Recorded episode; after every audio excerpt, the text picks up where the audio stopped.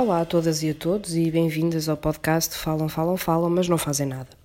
No passado sábado teve lugar a 19 Marcha do Orgulho LGBTI+, de Lisboa, estima-se que tenha sido das maiores, cerca de 10 mil pessoas saíram à rua. O facto de algumas pessoas não perceberem por que motivo se continua a realizar a marcha quando os direitos já estão tão avançados é exatamente o maior sintoma de que ainda muito está por fazer. A marcha cumpre inúmeros objetivos e todos eles são importantes. É um momento de celebração, de verdadeira festa, onde todas as pessoas se expressam livremente, seja sobre quem são ou sobre quem amam. E para muitos e muitas, esse é dos poucos momentos em que de forma tão livre o podem fazer. E só isso tem uma importância enorme do ponto de vista individual. Mas a marcha é mais do que um momento de liberdade e alegria.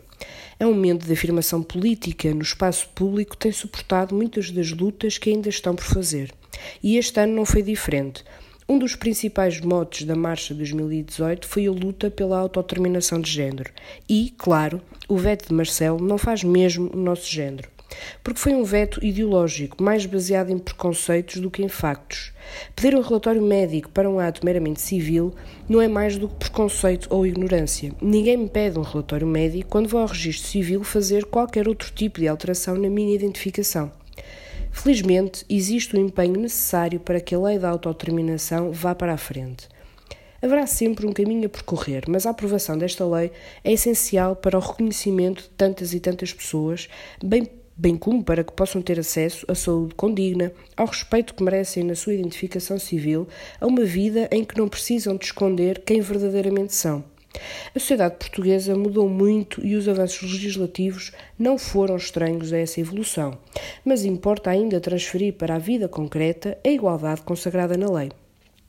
A adoção de casais do mesmo sexo, por exemplo, foi aprovada há dois anos e meio, mas não se conhecem ainda casais do mesmo sexo a quem tenha sido atribuída uma criança.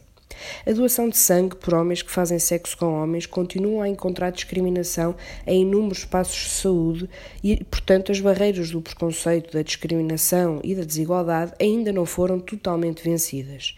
E por isso é que esta marcha e esta luta é tão necessária ainda. Mas a marcha reivindica muitas outras matérias: a discriminação no local de trabalho ou na escola, o racismo, a interseccionalidade das lutas. E talvez a violência seja dos temas mais transversais às lutas que no sábado passado defendemos, porque é a dimensão mais extrema de uma sociedade que ainda tem muito por marchar para acabar de vez com estereótipos e discriminações. E por tudo isto, continuam a fazer sentido as marchas de orgulho LGBTI, tal como faz sentido que elas tenham uma dimensão de festa e celebração, mas também uma dimensão de luta e reivindicação política. Só assim se consegue tomar o espaço público como pertença de todos e todas, por igual, até que os direitos consagrados na lei sejam os direitos que a sociedade confere.